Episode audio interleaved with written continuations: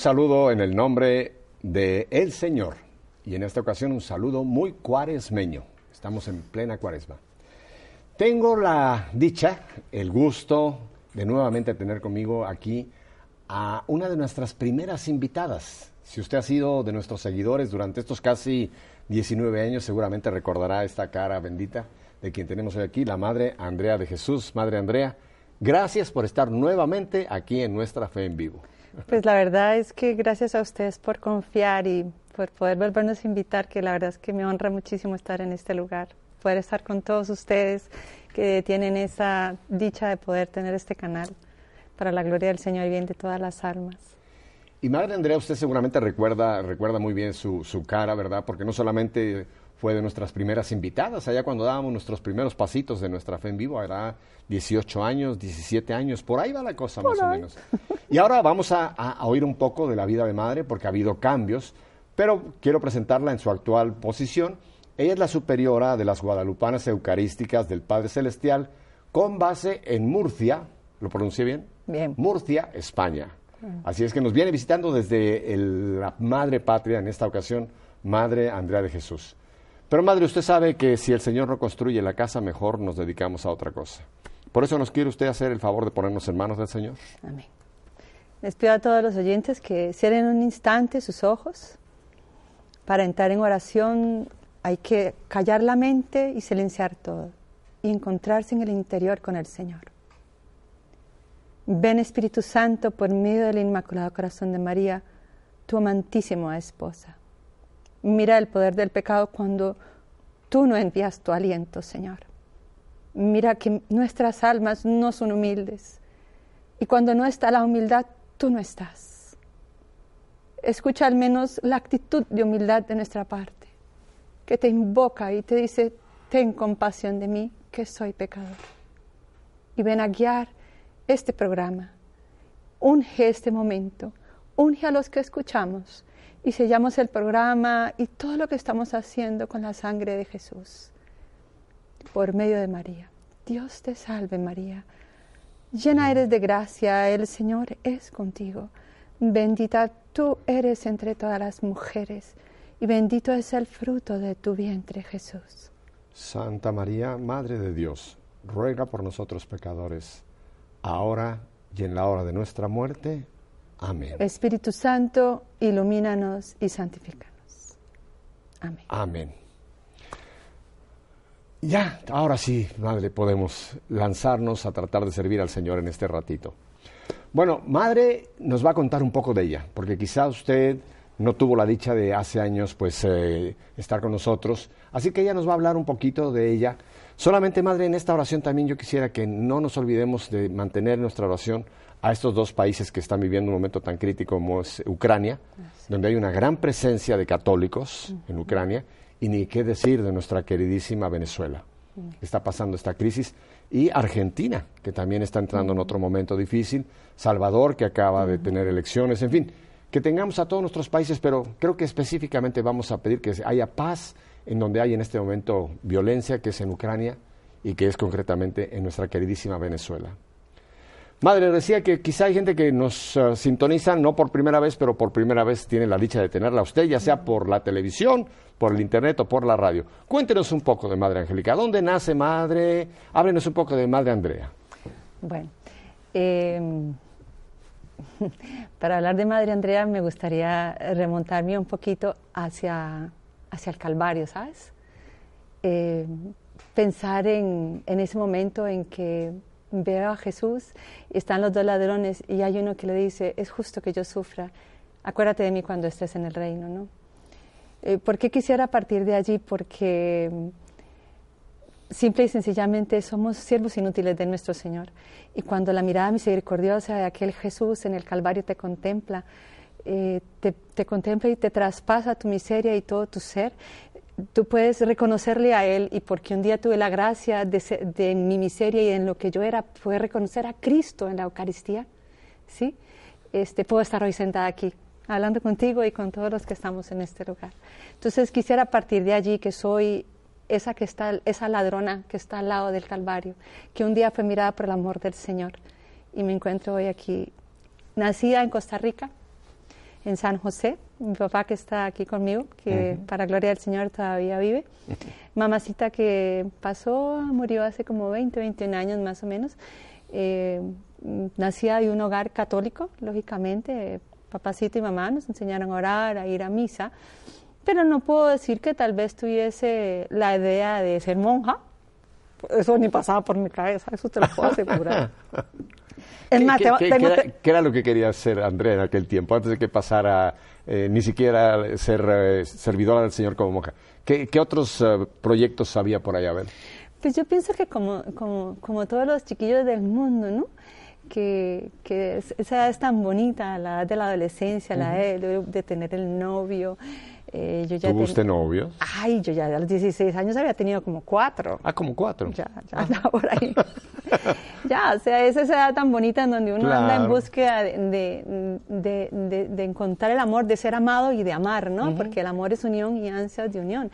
Pero en el fondo porque también uno, como no le dedicas el tiempo verdaderamente a, la contemplación de Dios, ¿no? No, puede, no descubrís en el silencio de tu alma lo que Dios te está pidiendo, sino que estás en aquella búsqueda de lo que vos querés hacer. ¿ya? Entonces, como andas en búsqueda de lo que querés hacer, jamás me pasaba por la cabeza que yo tenía que ser monjita. ¿No? De hecho, que papacito estaba acordando que era la más parrandera, claro, la más parrandera de la casa. Eh, además, yo puedo decir que mi hermanita mayor que yo, ella, ella, ella tiene mucho más vocación que yo, ella es una belleza de mujer, de persona, ¿no? La que menos me imaginaba era, era que yo iba a entrar en ese mundo.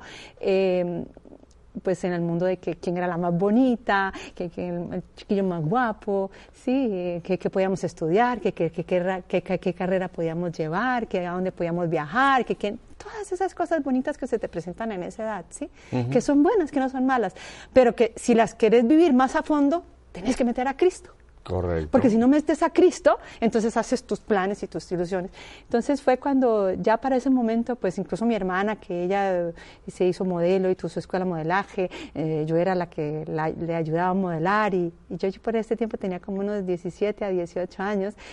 Y sí, estuve aquí incluso aquí en Ohio, fui una vez a, una modeling school, a una escuela de modelaje, eh, entrando a, a, ese mundo, ¿no?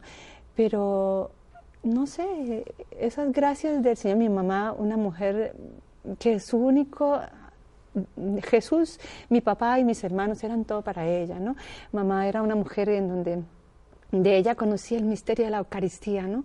Pude, pude, penetrar aquel, aquel misterio de Jesús que yo hice mi primera comunión, recuerdo, cuando era pequeña, y, y de ahí ya se me olvidó todo.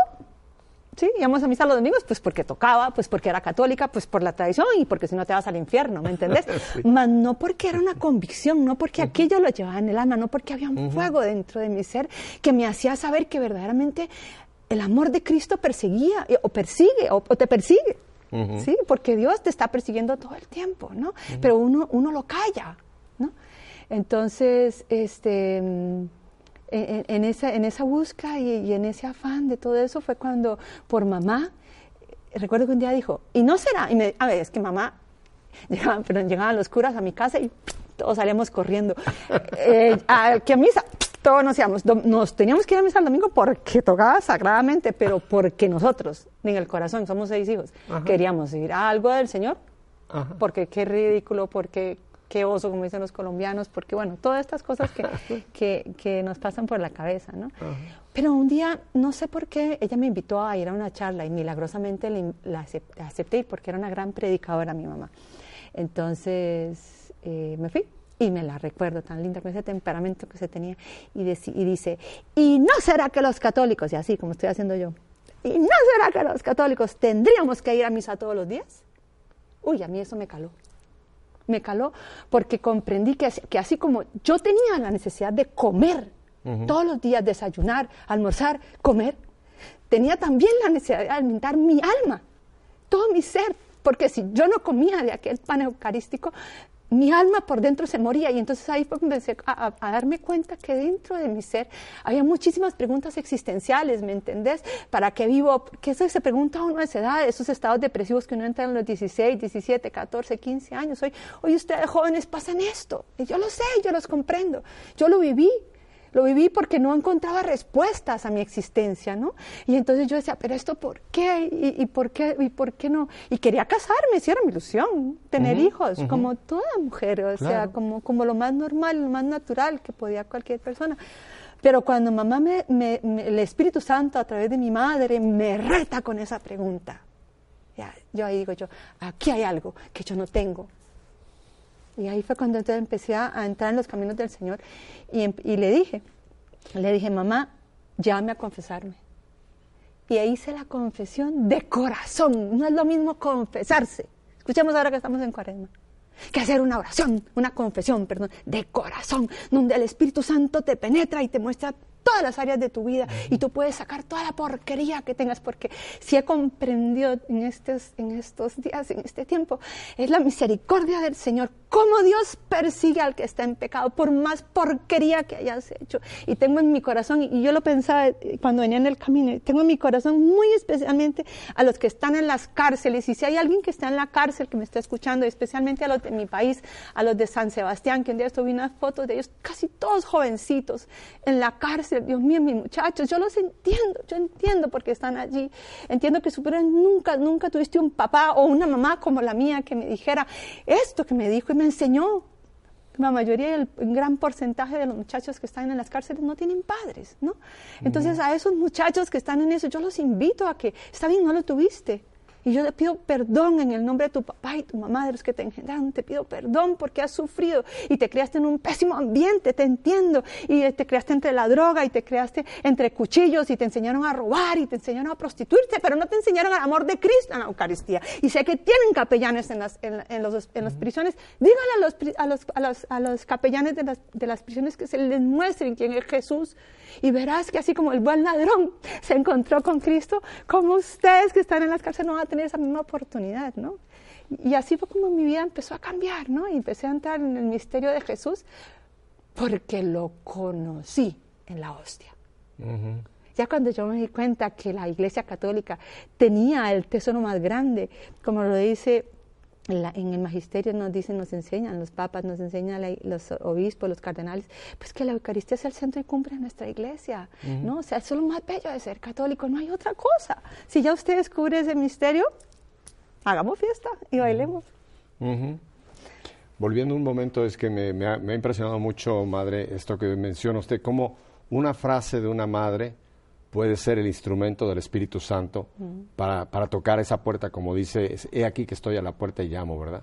Y como una frase para usted fue ese descubrir, ese abrirse a una dimensión tan, tan profunda que le ha llevado a la actual vida de la entrega al Señor, ¿verdad?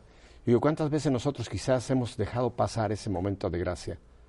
¿Cuántas veces quizás las personas que nos han escuchado o que nos están escuchando, hubo ese momento de mamá decirte esto, o papá, o un amigo, o un sacerdote, y a veces esquivamos esa, esa, esa llamada del Señor, ¿verdad? Mm. Pero bendito sea Dios que su misericordia es eterna, como dice la palabra, ¿no? Y el Señor no se cansa de tocar, madre. No, no hay eso. He aquí que estoy a la puerta y llamo. Si a veces no la abrimos en esa oportunidad, la buscar otra para tocarnos. Pero Dios siempre tiene ese momento en que nos dice, ven a mí, yo soy la vida. Yo soy lo que tú buscas, no lo que el mundo te ofrece, sino lo que yo te ofrezco. Y es esta riqueza que usted descubrió tan joven, hermana. ¿Tenía usted madre 17 años, 18? Estaba en el proceso de los 17 a los 20 años, más o menos. A mí fue que me golpeó la presencia de Juan Pablo II cuando llegó a mi país y, su humildad que le dio a los jóvenes. Esa fue la que me, me terminó de tumbar. Y ahí fue cuando empecé a dar cuenta que algo raro pasaba dentro de mí. ¿No? Yo no lo puedo explicar humanamente hablando, lo podrá entender el que lo ha vivido, ¿me entiendes? ¿Cómo fue ese encuentro con nuestro ya, ya, ya, ya, ya, le podemos casi decir san, Juan Pablo? ya en unos días más va a ser san. Sabes que yo, yo sí puedo decir que yo le doy mi vocación a él. Yo creo que Juan Pablo II por donde iba iba recogiendo vocaciones. Ninguno lo sabe, porque nunca hablé con él. Pero es tanta la presencia del Espíritu Santo en una persona de estas. ¿Cómo fue ese encuentro con Juan Pablo? Lo que pasa es que yo en ese tiempo yo, yo estudiaba, estaba estudiando en la universidad y a la vez trabajaba. Y, trabajaba en medios de comunicación en un instituto de mi país que se llama el ICE. El ICE es de, teléfonos, ¿no? Entonces yo era operadora internacional, hablaba el inglés también, hablaba el español. Y teníamos que prestar el servicio de operadora internacional en el Estadio Nacional, que era donde el Papa hacia su Oh. Porque si vos crees que yo iba a ir a, a un evento del Papa, en una valla, ni- no, ni- o sea, como joven yo no iba a ir a, a un evento del Papa, jamás en la vida, ¿me entendés? Pero por el trabajo me tocó, y bendito trabajo que me tocó, porque en ese momento el Espíritu Santo me golpeó. Me golpeó tan fuerte que yo vi que algo estaba raro pasaba dentro de mí. Yo puedo decir que yo le debo la vida a, a- a la vocación y lo que también hoy soy, además de a mis papás, que, que Dios me los bendiga por todo lo que me han dado, se la debo a Juan Pablo II. O sea que esa sola presencia de un santo, la sola presencia de un santo, que ya lo podemos llamar, es un santo en la Iglesia Católica. sí. Esa presencia lograba que el Espíritu Santo tocara corazones o, o moviera esos corazones un poco endurecidos y los abriera a la gracia de Dios. Sí, yo sí lo creo, definitivamente. Más- Bueno, aquí está usted. Bueno, eso, es- eso es un milagrillo. De No, todas las que ha hecho Juan Pablo II, eh, le hubieran podido canonizar con solo el mío. No, Bueno, y cuéntenos, entonces, ¿qué pasa cuando usted descubre esa realidad de Jesús que quiere entrar plenamente en su vida, Andrea? ¿Qué pasa? Bueno, cuando yo empiezo a descubrir esto, yo, yo me pellizcaba, ¿sabes? Yo decía, ay, no, no, no, no puede ser posible. Yo me veía al espejo y decía, ay, no, no, no, no. Yo decía que pasaba horas de horas haciéndome el blower y pasaba haciéndome un montón de cosas. Y, y uno en esa vanidad tan divina que, que yo le digo a las jóvenes que, que ser bonitas es lo más lindo que hay. Si Dios le regala la gracia de que aún físicamente, pero la belleza brota del alma. De nada te vale tener el cuerpazo más divino, las facciones del rostro, lo más precioso. Eso, eso, eso incluso hasta te puede llegar a fear, pero cuando uno descubre a Cristo, además, tal vez les doy un consejillo a las que se sienten más feas, ¿no? Comulguen todos los días, confiésense y abracen la cruz. Y se van a volver los rostros más hermosos, como por ejemplo pueden contemplar el rostro de Bernadette de Lourdes, que es, que es incorrupto. ¡Qué rostro de niña tan lindo! Es que ni una actriz de cine tiene esa cara. Mire, que usted dice una verdad tan grande, Madre Andrea. Estoy pensando en alguien que físicamente, diríamos, eh, era cualquier cosita, pero qué belleza tenía. Madre Teresa de Calcuta. Ay, sí. Toda pequeñita, arrugadita, pero yo tuve la oportunidad de estar cerca de ella. Y, y- y lo mismo que Juan Pablo, hay una irradiación que es sobrenatural. No es la belleza, como usted bien ha dicho, la belleza de las facciones físicas. No, no, ya brota de adentro, ¿verdad? Y como una, una mujer de esa edad irradiaba la belleza que tenía Madre Teresa de Calcuta. Eh, tantas santas que podemos ver, ¿no? Es que lo que, Así que ya les dio una buena receta para Sí, que eh, lo que hay en irradien tu- la belleza del espíritu. Lo que hay en tu alma, eso es lo que hay en tu rostro, eso es lo que hay en tu mirada, eso es lo que hay en tu espíritu. Madre, usted se conserva muy bien. Ah, yo soy de 15, siempre no, aquí no estamos para decir nada, no, pero... No importa, yo no tengo problema con eso. No, pero mire, usted, usted transmite esa alegría del Señor. Ya se lo digo porque nos conocemos de tiempo Mm. y me encanta esa sonrisa suya y esa espontaneidad que tiene. Eso brota de adentro, Madre Andrea. Sí. No, no, te cuento cuántos tengo para que no hay problema. Yo tengo 51 años, los acabo de cumplir. Ahorita a principios ¿Tiene de usted marzo. medio siglo? Para que vean. más un año? Pero te puedo decir una cosa, te puedo decir una cosa. Sí. Yo puedo decir que he cumplido un año. Ajá. Yo meditaba en eso, ¿sabes? Yo meditaba, Dios mío, 50 años he pasado en el vientre de la Virgen Santísima. Ajá. Entre errores, metidas de pata, equivocaciones, desenvolviéndome en el vientre de la Santísima Virgen para poder hoy decir que tengo un año y espero vivir muchos años más, porque esa es mi ilusión, se lo pido al Señor. Si no, no sé si me lo regalará, pero sí me encantaría, porque yo puedo decirte que hasta ahora estoy empezando a vivir para el reino. Yo puedo decir que ahora estoy empezando a dar mis primeros pasitos hacia Jesús. Cuando yo tenga 50 más, que venga el ángel de la guarda y me recoja para encontrarme con el Señor. Déjeme echar cuentas. Cuando usted tenga 50 más, yo no creo que yo estaré para entrevistarla. Eh, no, pero yo tendría que tener unos 120 y pico. Entonces, ah, entrevistamos en el cielo y los ángeles mandarán entrevistas, no te preocupes. Madre, y después de ese momento, esos momentos de gracia, mamá, con esa frase, Juan Pablo, ¿cuál es, ¿cómo cambia la vida de, en ese momento Andrea para después hoy día Madre Andrea?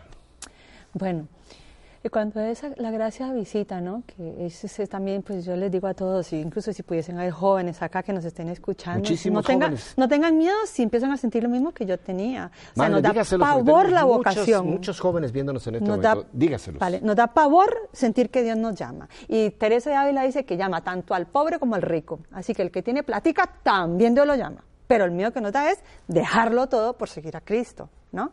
Porque es el, pero es el riesgo del amor. Quien ama no le importa lo que deja. ¿no? Pero cuando empieces a sentir eso, lánzate, lánzate al riesgo. Nunca puedes decir que no a lo que nunca has experimentado ni has probado, ¿no? Y si, y si es del Señor, hágale. Que tiene muchos errores, que ha metido la pata 50 mil veces, eso es lo normal. Dios no vino por los pecadores, ha venido por los que estamos enfermos. ¿Seguro? Pero el Espíritu Santo está con el débil que se esfuerza. ¿Ya? Yo no puedo estar con, ay, si yo no puedo, pobrecito yo. Me acuerdo de mi mamá que me decía, ah, Rurú, mi yo, duérmete, me ya. Siempre me decía, eso sí me, me aburren, decía mamá, los que tienen autocompasión, ¿no? Entonces no tengan miedo si hay un llamado al Señor que implica dejarlo todo, que implica dejar tierra, que implica dejar familia. Sí es cierto, pero pero la familia vuelve de otra manera. Y además, aquí está papá conmigo. Aquí está. Y mi mamá también, aunque está en la gloria del Señor, pero sé que está conmigo. ¿no? Soy que soy por lo que ella es. Mis hermanos también están conmigo, ¿no? Y, y, y, y habrán, es un misterio, es una aventura. Es que amar al Señor es un riesgo de fe, es toda una aventura lindísima que te lanzas y, y, a quien le gusta cambiar todos los días de cosas, pues dedíquese al Señor porque el Señor es súper dinámico. Y qué tristeza de ese joven que tenemos en la Biblia, que Jesús lo vio y lo amó y lo invitó a seguirlo y no pudo, el joven rico. Fíjese que nunca quedó su nombre registrado en la Biblia. Quizás estaría en el nombre de los doce, quizás sería uno de los doce. Qué tristeza, ¿verdad? Que dice que Jesús lo vio y lo amó y lo invitó y no pudo romper en ese momento, no quiso dejar y dejó ir el tesoro, el tesoro más grande que jamás podía haber tenido, ¿verdad? Pues eso nos pasa muchas veces, ¿no? Y es porque hay mucha bulla, ¿sabes? Yo les digo a todos los que escuchamos hoy esto, hay tres cosas que nos matan, ¿no? Es el activismo, uh -huh. las distracciones y la falta de vida interior. Uh -huh. Que esto es, eso es algo que está haciendo hoy en día el relativismo moral, terrible, y nos está matando al encuentro con Dios. Y por eso no lo escuchamos. Hay muchachos, personas, todos los que estamos escuchando, hay que sacar el tiempo para el Señor. Uh -huh. Hay que sacar el tiempo para Dios, unos instantes del día donde hagas silencio. Es que hasta los filósofos más grandes, como Kant, sacaba su tiempo para ir a escribir filosofía, que no, que no precisamente era la filosofía la mejor del mundo, Claro. ¿no? Ujú. pero, pero es que hasta la gente que quiere crear tiene que alejarse y apartarse para poder crear, ¿me entiendes? ¿Cuánto más para cultivar el alma? Madre, yo creo que hoy para todos, pero eh, los jóvenes que usted está hablándoles a ellos, yo creo que hoy día es, es para los jóvenes bien difícil el buscar ese tiempo para Dios. Le voy a explicar porque usted lo sabe. Hoy ya tenemos las tabletas, tenemos los teléfonos, tenemos el internet, tenemos la computadora. Y, y creo que esto ha logrado cautivar en tal forma la, la atención y el tiempo de los jóvenes que yo creo que es, es difícil, no imposible, pero que digan a- un momento esto lo pongo a un lado para poder escuchar a Dios. ¿Qué receta le da usted a los jóvenes para, para parar esta tecnología y unirse a la más grande tecnología que jamás ha habido, que es Dios creador del universo? Pues yo les digo a los jóvenes que yo los entiendo y los entiendo perfectamente, pero los voy a retar también como me retó mi mamá. ¿Ves esto? Hay un iPad mejor que este, se llama el Sagrario. Y te invito, Dame cinco. Nunca lo había yo oído. Hay un claro, hay un iPad mejor que este que se llama el Sagrario. Vale. Como nunca lo has probado, te invito a probarlo. ¿Ya? Hay un iPhone mejor que este para hablar con los santos ángeles. ¿Sí? Sí. Que es la oración. Ajá. ¿Entiendes? Se está usted volando la barda, ¿eh? Siga, siga, siga. Sí, ha- hay, hay, hay pantallas de televisión más espectaculares que las que nos puede presentar en un concierto. Son los conciertos que se pueden hacer delante del Santísimo.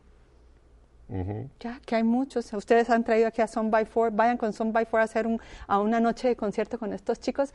¿Qué no les va a pasar? Muchachos son maravillosos. ¿sí? Entonces yo les reto a los jóvenes. ¿Quién dice que esto no se puede usar? Úsenlo para la gloria de Dios, pero también los reto a que usen el otro que les estoy diciendo. ¿Que vale la pena? 20, no sé cuántos, o 800 programas, madre. Nunca nadie había eh, dicho lo que usted acaba de decir. De que hay un iPad mejor que ninguno que se llama Sagrario. Claro. Hay un teléfono mejor que ninguno que se llama La oración. oración. Y hay unas pantallas más espectaculares que las de ningún concierto, que es ir a la presencia del Santísimo, a la adoración del Santísimo. Ah, Es que a veces pensamos que estar con el Señor es aburrido. Pues es lo más divino que hay. Igual, si nunca lo has hecho, pues te reto a hacerlo. Y después decir que no te gusta. Si es que no te gusta, pero no puedes decir que no a lo que no has probado, Claro. ¿me entendés? Sería la tontera más grande. Madre, la vida, la vida consagrada, como usted, ¿es aburrida? Le digo porque yo sé que hay muchos jóvenes que quizás se han planteado y dicen, no, no, no, no, eso de ser sacerdote, no. Eso de ser religiosa, no, porque qué aburrido estar en un convento, en una congregación. Es aburrida la vida cuando uno, como ustedes que ya han dado un paso de dejar todo y entregarse al servicio del Señor a través de unos votos, de una consagración, etcétera. a, mí, a mí me gustaría responder de esta manera. ¿Es aburrido el matrimonio, Pepe? ¿Usted que es casado? No, no, por Dios, ah, Lo que pasa es que, a ver, todo en la vida es maravilloso. Casarse, ser religioso, o sea, el misterio del cual Dios te está llamando, todo es espectacular. Pero el matrimonio se hace aburrido si usted no lo sabe vivir y mm. la vida religiosa se hace aburrida si usted no la sabe vivir. La importancia de, la, del, llamado que vos tengas es la fidelidad.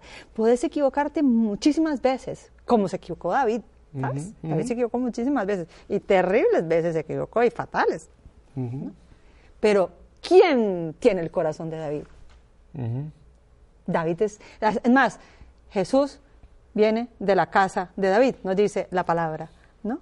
Precisamente David tenía un corazón fiel al Señor, aunque metía la pata, caía y se levantaba. ¿Ya? Madre, simplemente la obra, los salmos que le atribuyes a David, ese Salmo 50, eh, un corazón arrepentido, tú no lo desprecias, Señor, el que fue un gran pecador y que después, ¿qué, qué, forma tuvo de transmitirnos todas estas alabanzas que tenemos en la salmodia, verdad? David. Por eso yo te digo y te digo a los jóvenes o a quien sea, ni el matrimonio es aburrido, ni la vida religiosa. Es, la, es tu convicción del amor lo que se te puede hacer aburrido. San Juan de la Cruz decía, el que ama no se cansa.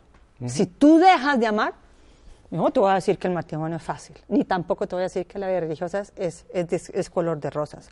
Se llora, se pasan noches oscuras, como las pasa en matrimonio. Ah. Pero ¿cuál es el problema? Y lo dice Sor Elvira, la fundadora del, del Chenáculo, ¿no? Sor Elvira dice, lo que pasa es que hasta que un joven drogadicto no pase por el centro de la cruz, no se cura. ¿Y sabes por qué no nos curamos? Porque el matrimonio se nos hace durísimo y la vida religiosa, porque no queremos madurar. Y solo la cruz nos hace madurar, solo cuando, cuando vienen las dificultades como la mariposa. Si tenemos la mariposa en el capullito y le rompemos el capullito, pues ¿qué es lo que pasa? ¿Qué es lo que pasa en, el gusanito que está dentro? Pues el gusanito sale fácilmente, pero ese, ese proceso de la, del gusanito de empezar a mover y mover y mover dentro de la dificultad de su caparazoncita donde está metido, es lo que le va a fortalecer las alitas para que pueda volar. Pero si nosotros no queremos pasar por eso, ¡oh! Pues ni maduramos y se hace todo aburrido y no sirve nada para nada. Madre, eh, voy a necesitar varias horas para esta entrevista. Desgraciadamente nada más tengo una y tenemos que ir ahora a unos breves eh, mensajes. Yo creo que esta entrevista ustedes nunca habían nada visto como esto, ¿verdad? Bueno, espérense, todavía nos quedan unos buenos minutos. Vuelvo enseguida con Madre Andrea y ustedes tranquilos ahí. Ni se le ocurra cambiar de canal. Pues usted a lo malo. Quédese con lo bueno.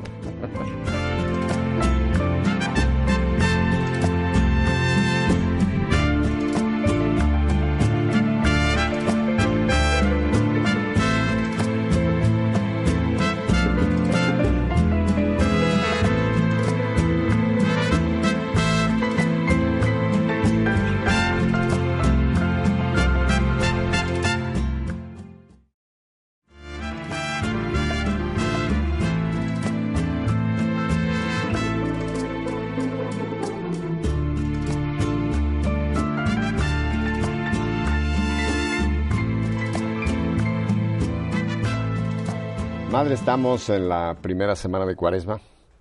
Esta música no es necesariamente cantos gregorianos, pero hay mucha gente que piensa que en Cuaresma uno tiene que asumir una actitud, si usted quiere, un poco sombría. Yo no, estoy, yo no discuto que la gente que se ponga algunas penitencias o que tenga ciertas prácticas son muy respetables, pero yo creo que la Cuaresma hay que vivirla interiormente y no solamente con actitudes exteriores, ¿no cree usted? Eh, la cuaresma es realmente pues un, llamado pues, de conversión, lógicamente, pero la conversión, o sea, si vos te convertís es lo mejor que te puede pasar, ¿entendés? O sea, es muy bueno tener ciertas prácticas porque necesitamos, como decía el padre Antonio, el burro hay que domarlo, ¿ya? El burro, el burro hay que domarlo, que es este cuerpo, porque tenemos que reconocer que las consecuencias del pecado están dentro de nosotros, ¿no? Y que eh, pues no siempre hablamos bonito, Pepe, no siempre decimos cosas bonitas. Hay que ponerle freno a la, a, la, a la, poca dulzura que a veces tenemos, hay que ponerle freno a los pasos que a veces damos, y eso es importante. Pero, pero toda donación, todo esfuerzo que vos hagas, tiene que ser con alegría, que es la parte a la que vamos. Ahí, viene el punto, porque mire, Papa Francisco nos acaba de decir algo que creo que es importante, ya que estamos dentro de este tiempo de cuaresma, que tengamos mucho cuidado con las actitudes farisaicas. O sea, que querramos solamente aparentar y no está saliendo, como usted dice, de un corazón, no está saliendo de algo por el Señor, sino si yo lo hago para que me vean, como dice, ¿no? Cuando ayunas no pongas cara de, de, de como los fariseos que ponen caras y andan ahí Creo que tenemos que tener mucho cuidado en las prácticas cuaresmales, que no las hagamos para que nos vean, ay, cuánto está sufriendo. Mira qué bueno es, mira qué buena es ella, sino que nazca de adentro. Madre, no quiero robarle tiempo. Ya nos habla usted de esos llamados, mamá, Juan Pablo II.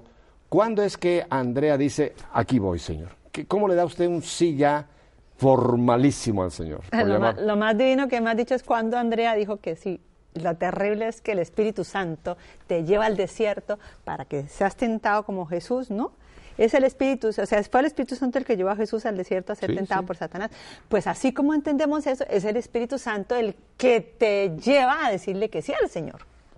¿Entendés? Porque yo por mí, yo solo pensaba, uy, monjita, furiosa, con regla en mano, gordita y todos los y, y todas y yo decía ay no no no no no María Santísima yo fuera de yo no señor yo le dije señor si esto es para mí hágame el favor radical porque no puedo no puedo. No me venga a traer con una faldita por aquí respetando a mis hermanitas que tal vez anden con una faldita aquí sí que son más santas que yo soy una pecadora a la par de ellas.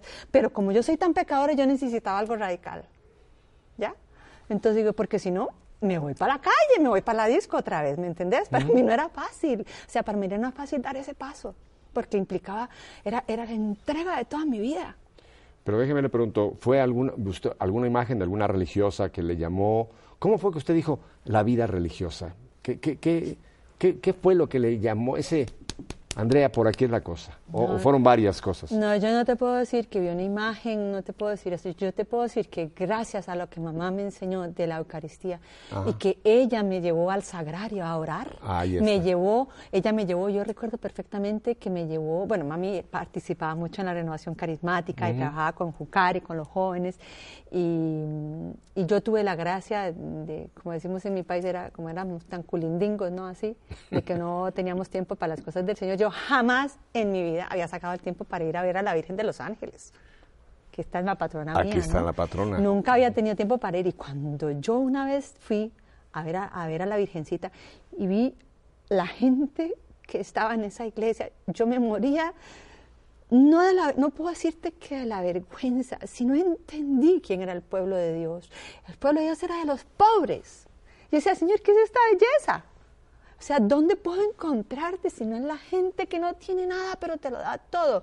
Y también cuando tuve la oportunidad de vivir en Colombia, que vivíamos allá en una montaña la vereda, la gente de la vereda, entonces mi gente tan repobre, tan repobre, tan repobre, que no tenían dónde caer muertos. Esa gente, lo que sembraba, llegaba y te compartía la mitad de lo que sembraban, ¿no? Y entonces ahí es donde uno empieza a comprender el misterio de Dios, ¿no? ¿Dónde te lo encontrás? A Dios lo encontrás en la sencillez, ¿sí? Como nos está diciendo el Papa ahorita, que hagámonos pobres para enriquecer con su pobreza, ¿no? Entonces ahí empecé a comprender que lo que faltaba era empobrecer mi alma, ¿no? Y fue cuando entonces empecé a descubrir la pobreza de las pobrezas, que era el sagrario.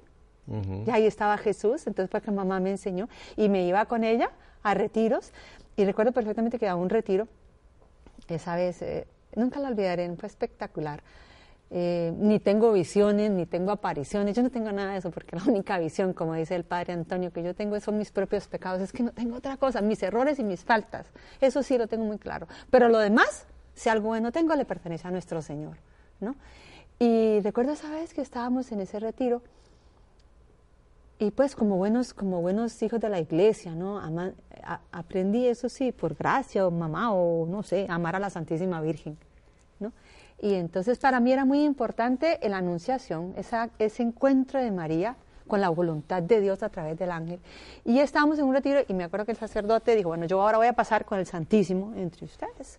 Y yo recuerdo que esa vez yo ah, me puse de rodillas y yo digo, voy a tomar la actitud de la Virgen. Me puse de rodillas, abrí mis manos y yo me imaginaba ese momento de la anunciación y yo solo decía, sí, hágase en mí. Ni siquiera voy a abrir los ojos para ver por dónde pasa el Padre con el Santísimo. Ni siquiera voy a hacer eso. porque yo sé, Jesús, que cuando tú pases yo voy a experimentar tu presencia. Y de verdad que yo me quedé así, yo rezaba y rezaba y rezaba y oraba y solo le decía, sí hagas en mí como en María, sí hagas en mí como en María, sí hagas en mí como en María, sí hagas en mí. Y terminé aquí y abrí los ojos y el Santísimo estaba delante de mí. Y ahí yo sentí con una claridad, dejé a su papá, a su mamá, a sus hermanos, yo jugaba en ese tiempo voleibol con la selección en el colegio en que yo había estado, daba clases de aeróbicos, dejé los aeróbicos, dejé la universidad, dejé todo y sígame. Uh, y ahora sí, ¿qué hago? La loca de la casa. Porque eso es lo que menos imaginaba mis amigos, mi papá. Mami era la única que lo podía entender, ¿no? Pero mis hermanos, yo decía, oye, darles el dolor a ellos, pero si tú me llamas Jesús, hágale, vámonos, lo que tú quieras. Y ahí fue cuando entonces di el paso y empecé una pequeña comunidad de laicos y ya después este, mm, tuve la oportunidad de, de mi propio país de encontrarme con un sacerdote a quien le amo muchísimo y le tengo muchísimo respeto porque es muy importante para mi vida, que es el padre Antonio Lotens, ¿no? que tuvo vida eremítica por muchísimos años en Italia, en Siracusa, y luego fue a Costa Rica y a mí me encantaba el padre, me encantaba, me encantaba lo original que era, eh, con toda su manera de ser, sus errores, los errores que tenga, porque es que, no sé, en la iglesia se nos, se nos olvida que somos de pecadores, ¿sabes? Y a veces creemos que, que, la iglesia tiene que ser de perfectos que nunca hagan nada, ¿no? La iglesia no es un club de santos, es un hospital de pecadores. Sí, precisamente, no, como dice el Papa, no me gusta que me digan que soy como Superman. El Papa es un hombre normal, simplemente es un hombre que tiene convicción y ya está. ¿No? Sí, conoció a este sacerdote, al padre Antonio Lotens. Sí, y entonces el padre... Eh, bueno, cuando lo conocí, yo me encantaba su vida de pobreza, vivía en un rancho allá en San Isidro General y yo, yo me fasciné con aquello, me fasciné con aquello y entonces con el tiempo la providencia nos fue uniendo y entonces un día me dice, Andrea, yo siento que usted es la que la Virgen me manda y me dice que me ayude a hacer una Laura eremítica. Laura eremítica se le, se le conoce como las comunidades de ermitaños y yo le dije que sí estaba loco. Che, ¿cómo se le ocurre, padre? Yo con un hombre tan contemplativo y tan santo y tan bueno como usted, con una tonta como yo, ¿cómo se le ocurre, padre? No, jamás. Y además, de ermitaña, por ahí a meterse... Además, yo para ese tiempo ya me había, como, había dejado un poquillo, yo, ay no, Jesús, yo la verdad es que yo no quiero más pensar en las cosas de la vida religiosa, qué pereza. Este, me voy a ir a estudiar teología. Entonces ya, ya, le he dicho a papá que me ayudara, y ya mamá había muerto para ese tiempo. Y me iba a ir a estudiar a la Universidad de Navarra, Pamplona, y después me regreso a Costa Rica, estaba como Juan Diego, dándole la vuelta al cielo. Y, entonces, y después me regreso a Costa Rica y entonces este, ya me dedico a dar catecismo y a clases. Y como ya no me interesa tener dinero, lo que me interesa es de qué vivir, no más, de qué comer, para no hacerle peso a mi familia. Ay, cuando el padre Antonio dice, no, no, no, y pobrecito el padre empezó a hacer ayuno y oración hasta que un día me cayó la gracia y digo, listo, otra vez Jesús, dejándolo todo, te sigo y dejé Costa Rica, que era lo que yo no quería, me costaba un montón. Yo no quería irme de mi país, no quería nada, y llegué, a la gloria de Dios, a, Bucaramanga, Colombia, que en ese tiempo mi amado arzobispo, mm, eh, que era el cardenal, que es el actual cardenal Darío Castillón Hoyos, a quien también le tengo muchísimo respeto y le debo muchísimo a él, nos, nos, recibió porque él era un amante de la vida eremítica. Y entonces, bueno, allá empezamos. Éramos, había una colombiana que se llama mm, Luisa Fernanda, que es Magdalena, que está con nosotros todavía, Magdita. Otra costarricense, Rosa María, que ella sí se casó, que también es una gran persona. Otro un muchacho que actualmente es un sacerdote, que es el padre Elías, que está allá en Colombia. Y bueno, y ahí empezamos una aventura de amor, porque esos son los amores del Señor. Empezamos una aventura de amor en esa montaña. montaña, o sea, ¿se fueron realmente a, lo despoblado? A vivir la aventura de fe, sin plata, sin nada, solamente creyendo en la providencia, ¿no? Que es, o sea, si vos querés vivir la fe, tiene que ser así. Si vas con seguridades, mejor ni te lances, ¿sí? Porque el que, el que busca seguridad es estrella y por eso después se aburre, ¿no? En cambio, si vas a la aventura, no hay problema. ¿Qué edad tenía usted cuando ya puso un hábito ya como, como ya como, vamos, como ermitaña? Ya para ese tiempo tenía 28, 29 años, por ahí estaba. Y creo que te, tengo, estoy viendo en pantalla por ahí una mujer con una hermosa cabellera. Y e, esa es ya Andrea. Esa sí, esa, soy, esa fui yo que tenía hace tiempo. Esos fueron los puros inicios de la obra, que claro, como las ermitañas vivían despelucadas, ¿no? No se ponían ni, ni, ni, se interesaban por su, por su belleza o no nada, no, no, usaban, no usaban velo ni nada. Nosotras empezamos así, con, con nuestro pelo y con todo natural, como éramos hasta que ya un día el cardenal Darío me dijo, no, yo quiero que sean ya religiosas. Entonces ya fue cuando optamos por... Ya aquí tengo ahora en pantalla una, una fotografía que está usted ya con un hábito, ya tiene el, velo. Ese es el, centro es el que es mi papá y el que está al otro lado es el padre Francisco, que es el actual sacerdote de nuestra comunidad de, de los hermanos de los de la, de la de nosotras. Todo esto está ocurriendo en, Bucaramanga. no, esto es en Murcia actualmente. Ah, actualmente ya. Esa es Murcia. Pero vamos, eh, su inicio ya como en esta fase de su vida ocurre en Bucaramanga con el padre Antonio Lotens allá en la allá montaña. En la montaña, pues unas épocas maravillosas. Allá fue donde conocimos a Claudita y a Greisita que están aquí, que me acompañan, que siempre han sido tan, tan especiales esta familia con nosotros. Y ¿Cuántos años vivió usted como ermitaña, madre? Viví 10 años en Bucaramanga. Allá la obra creció muchísimo, llegamos a ser muchas monjas, muchísimos religiosos. Pero un día, después de tanto trabajo y tantas cosas, ¿no? Eh, el padre Antonio me dice, Andrea, pues así como hace 10 años te dije que ibas a ser muy feliz siendo ermitaña, ahora te invito a que te apartes de la comunidad y fundes otra cosa, porque yo siento que debemos de abrirnos un poco más a, a que la comunidad no sea solamente contemplativa, sino que tenga un poquito más de vida activa. Y yo le digo, ay, no, padre, otra vez. Y yo, no, otra vez, no, otro cambio en mi vida. Y yo, ay, no, padre, no. Yo le dije que no. Le dije que no, y que no, y que no, y que no, y que no. Ay, pero empieza el padre a seguirme, a seguirme, y a decirme, Andrea, tal cosa. Bueno, para hacer el cuento largo, corto, eh, terminé diciéndole que sí, no, porque el sí no era el padre, es el Señor. Y entonces ya yo venía en la montaña, ya que le llamamos así en Colombia, yo venía viendo pues el trabajo tan impresionante que se hacía, puesto que en la montaña el trabajo para quien quiera ir a ese lugar que vaya, es una belleza. Es un centro de conversión, donde el sacerdote está los fines de semana ya y la gente se dedica a ir a buscar la confesión, es un cambio de vida netamente. Y allá las hermanitas y los hermanos les ayudan, eh, a, entrar en los caminos del Señor, ¿no? Pero yo veía en aquel momento que había como, que hacía falta como una clínica para sanar las almas, ¿me entendés? Porque claro, se confesaban, pero quedábamos heridos, queridos heridos del alma. Y empecé a ver ante todo, Dios mío, la problemática de la familia. Ya la familia, la familia, Dios mío, como, como cuando se divorcian, se destruyen, Dios mío, los muchachos, eh, la falta de afectividad, como después pobrecitos terminan con un montón de rollos en el ámbito y que no que sufren, porque una persona que termina en el lesbianismo sufre, ¿no?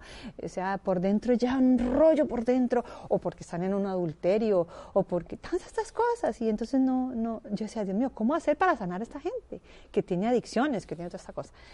Y eh, fue cuando aparece la Santísima Virgen de Guadalupe. Yo ni la había mencionado porque esperé que usted llegara a este punto, porque seguramente durante estos eh, casi 40 minutos la gente ha estado viendo su hábito y dice, bueno, ¿y, qué hace la Virgen de Guadalupe aquí en una ermitaña? En fin, ya llegó hasta el punto.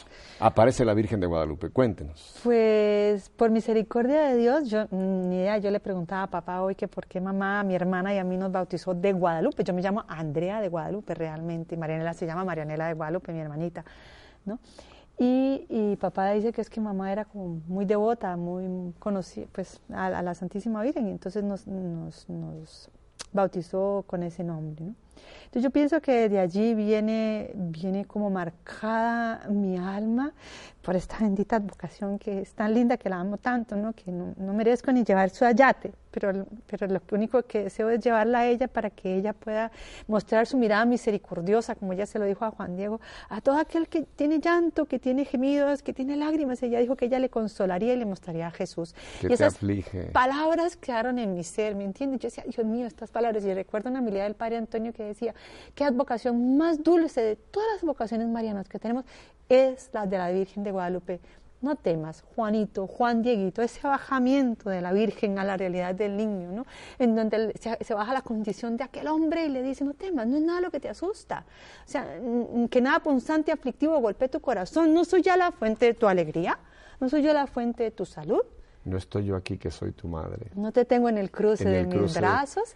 Claro, a mí eso me caló. Y yo, eso es todo lo que hace falta. El mundo actual necesita una respuesta al sufrimiento. ¿Cómo se lo damos? Porque nadie tiene respuesta al sufrimiento. La respuesta al sufrimiento que tenemos todos es, me la hicieron, se la hago. Me, me heriste, te hiero. La venganza. Y la cultura del perdón. Pero yo pregunto, ¿quién no se equivoca acá? Yo soy la primera. Y si alguno de los que me está escuchando acá me dice, uy, esa tonta hipócrita, tenés toda la razón, perdóname si te he fallado, si te he ofendido.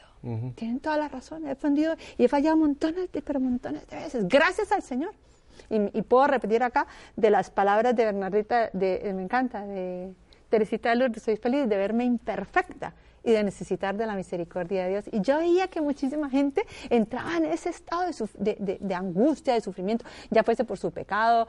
Y, y ante todo, ¿sabes qué, Pepe? Es que yo no sé por qué a veces tenemos como una espiritualidad tan negativa. Lo que hablabas vos de la cuaresma. Ah, Sí, sí, es cierto, hay que, hay que mortificarse, que todas estas cosas, sí. Pero ante todo tenemos que entender que tenemos que tener una espiritualidad positiva y no podemos estarlo viendo todo mal. o que, ¿ya? Y yo veía en las palabras de la Virgen de Guadalupe aquel consuelo para los que llegaban con tanto agonía y con tanto sufrimiento y necesitaban una respuesta. Ahora le hago una preguntita porque me quedan apenas unos ocho minutos. Madre, el tiempo se nos ha ido volando.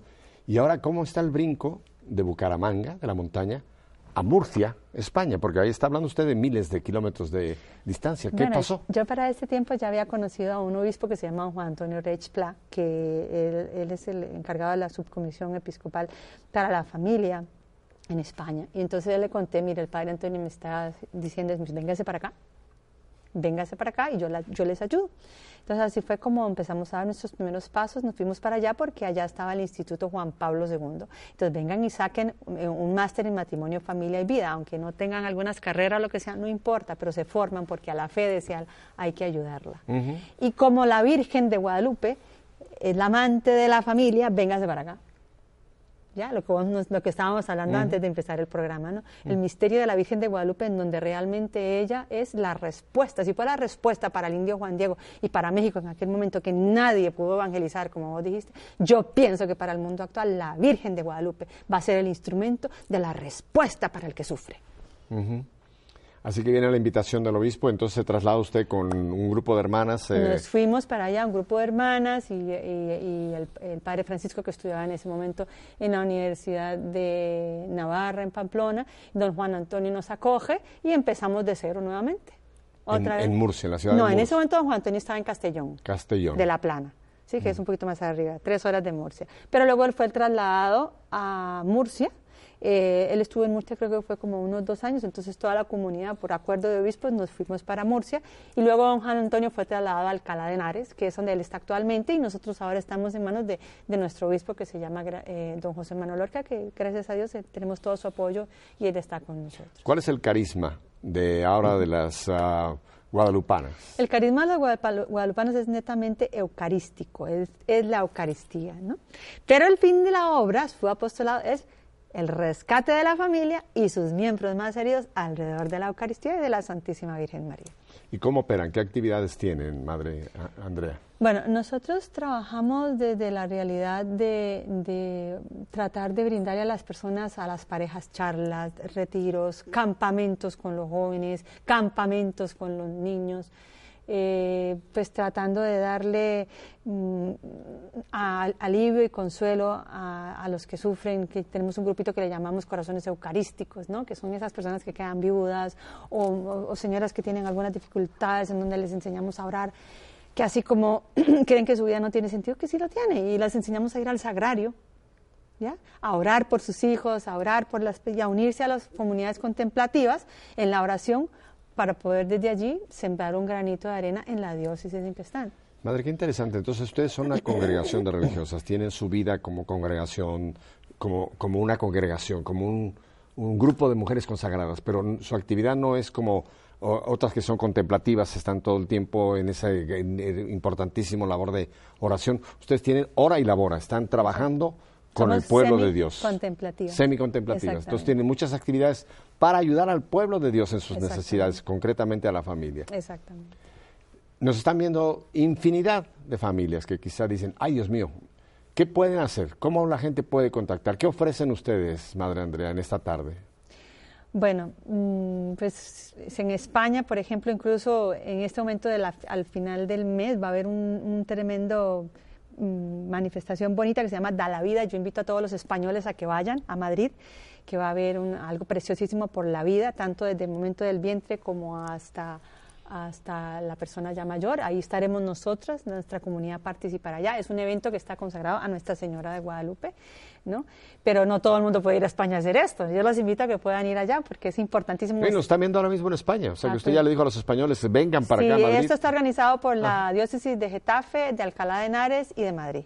Entonces, ellos organizaron esto, que se llama Da la Vida, y ojalá que podamos tener muchos que vale la pena vivir. Vale la pena vivir, vale la pena vivir. Y para las personas que nos ven por América, por Internet, por tantas partes del mundo, ¿qué ofrecen? Se pueden conectar con nosotros por medio de Internet. Eh, momentáneamente por ahora tenemos una pequeña comunidad en Colombia que está en un lugarcito de San, de San Gil, de, la diócesis de San Gil, Socorro San Gil, que se llama Guadalupe. Si alguno se quiere comunicar con las hermanas de allá. Voy a poner ahora mismo en pantalla y lo voy a leer para todos nuestros hermanos de radio las direcciones de ustedes para que la gente pueda hacer contacto directo con la congregación. La, la dirección es Guadalupanas Murcia, todo juntito. Sí. Guadalupanas Murcia junto arroba yahoo .es. Perfecto. Si usted no habla inglés, Yahoo se escribe Y-A-H-O-O.es. Lo demás es, es muy fácil. Guadalupanas Murcia junto arroba yahoo.es. Y la página es www.obragepc. Obra G E G de gato E P C.org. ¿Qué pueden encontrar en la página www Obra GPC. Bueno, en este momento esa página está en construcción, entonces no te la vas a encontrar. Hay otra que está, que se llama eh, www.obraguadalupana.com, es la que está momentáneamente, pero la que va a quedar actual es, la que acabamos de dar, pero la que... Nos, pueden, nos pueden encontrar en Obra Guadalupana, momentáneamente. www.obraguadalupana.com .com. Esa ya está actual. Esa sí, pero esa estamos renovando. Pero sí la pueden abrir si quieren, ahí pueden encontrar información. Madre, yo dije que yo hubiera necesitado mínimo tres horas para, para seguir conversando con usted, porque hay tanta tela, hay tantas cosas que yo sé que usted nos podía haber compartido en esta tarde, pero el tiempo en televisión es eh, bárbaro.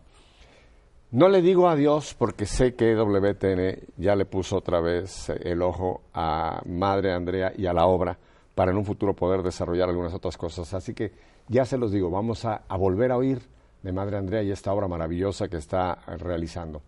El próximo lunes voy a tener un sacerdote argentino que vive en, España, el padre Hernán Pereda. Quizás usted lo conoce, que trabaja muchísimo con la lección divina. Vamos a tenerlo. Pero madre, yo no quiero dejarla ir a usted sin que nos vuelva a poner en manos del Señor ahora en esta oración final. ¿Quiere hacernos ese gran honor? Yo le quiero decir a todos los oyentes que cuando no hay vida contemplativa nos olvidamos de Dios, de los demás, de nosotros mismos. Vale la pena orar. Ven Espíritu Santo y en este momento sella todo lo que hemos hablado. Y ante todo, a través de este instante, yo te pido la gracia para los corazones que están sufriendo, que escuchen la voz de la Madre que le dice, no teman, no es nada lo que les asusta. No estoy yo aquí que soy tu madre. Perdona, querida alma. Perdona al que te ha herido. No aguardes rencor, no guardes resentimientos, porque eso es lo que nos está matando en la Iglesia Católica y por eso no somos solidarios. Escuchemos la voz de María que nos dice, yo soy tu madre, que quiere ayudarte a perdonar y a sacarte del dolor. Infunde en nosotros el espíritu de humildad. Ven Espíritu de Dios. Amén.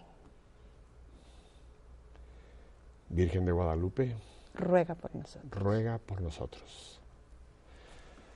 Madre, ha sido una fiesta tenerla usted aquí. No, no, a ustedes las gracias. Ha sido una fiesta tenerla porque usted nos ha transmitido nuevamente esa su alegría, esa su espontaneidad, esa su, su claridad al hablar. Y de verdad yo creo que muchos de nosotros tenemos que darle gracias a Dios por haber vuelto a retomar este contacto que nunca la habíamos perdido, porque nos hemos mantenido, quizá no como hoy, tenerla usted aquí presente de cuerpo y a todo color, pero la hemos tenido.